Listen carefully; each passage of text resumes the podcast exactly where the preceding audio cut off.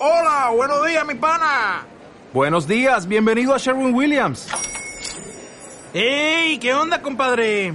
¿Qué onda? Ya tengo lista la pintura que ordenaste en el ProPlus app. Con más de 6.000 representantes en nuestras tiendas listos para atenderte en tu idioma y beneficios para contratistas que encontrarás en aliadopro.com. En Sherwin Williams somos el aliado del PRO.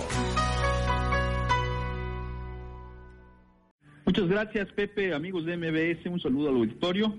Eh, concluye hoy eh, la gestión de quien ah, será recordado como el peor gobernador de Veracruz desde el 22 de abril de 1519. De toda su historia, no había habido nunca un antecedente de un gobernador con las características de Javier Duarte Ochoa.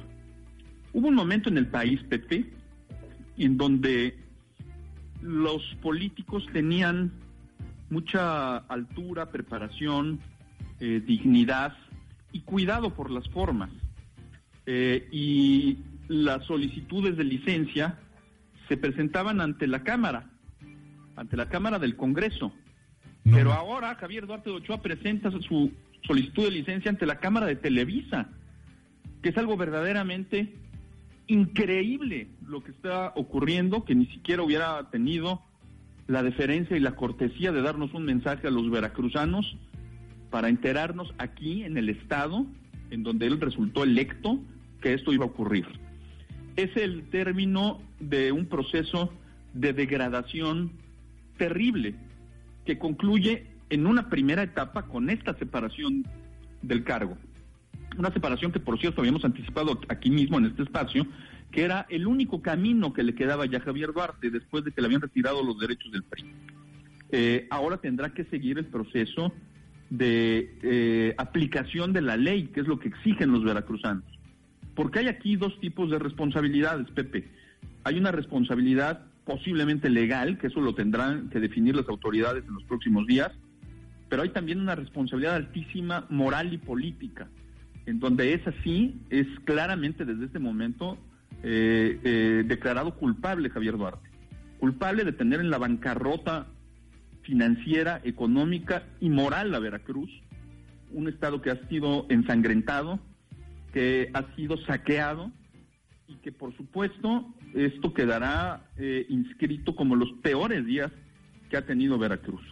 Ahora, ojalá que esta separación del cargo sea eh, el inicio de una nueva etapa.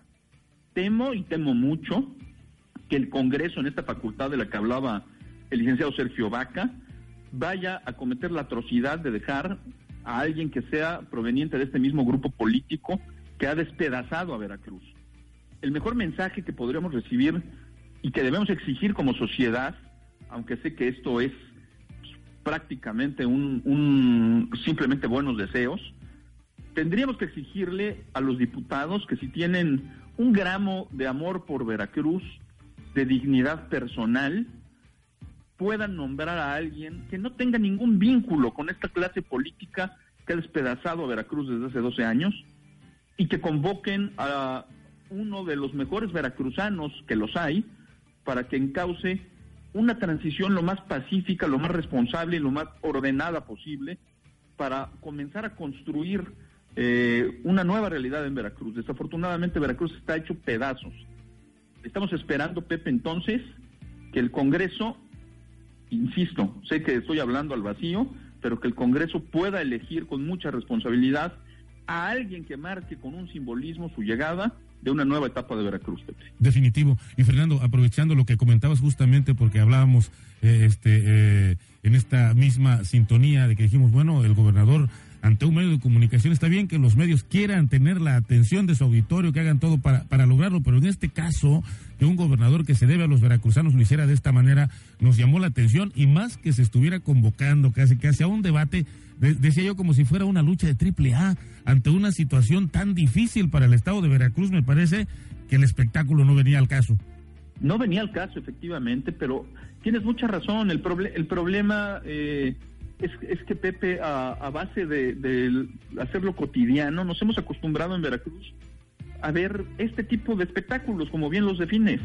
Eh, es increíble, increíble que el gobernador se haya ido a México a decirle en un noticiero de Televisa, cuando su responsabilidad está aquí ante nosotros.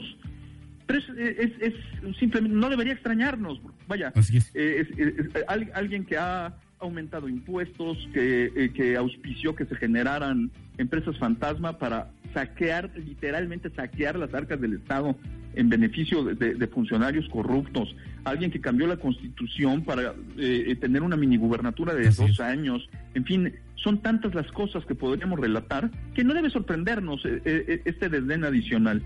y, por supuesto, yo creo que me parece que el gobernador electo hace bien no, no ir a debatir, no, hay nada que debatir. Así no hay nada que... Este, oye, pero cuidado que tú no pagues la tenencia porque hasta el buro de crédito llegas.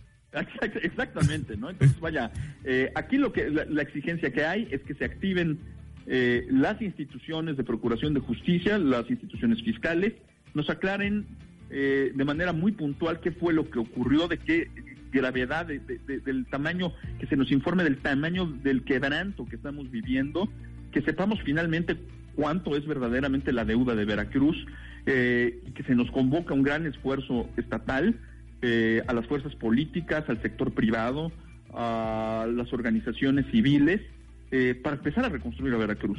Eso es lo que no podemos ya perder más tiempo y ojalá, no creo, pero ojalá que el Congreso también lo coincida con esta visión. Ahí está, y ahí está la tarea para el Congreso. Mi querido Fernando, siempre agradecido. Buena tarde. Muchas gracias y un saludo al auditorio.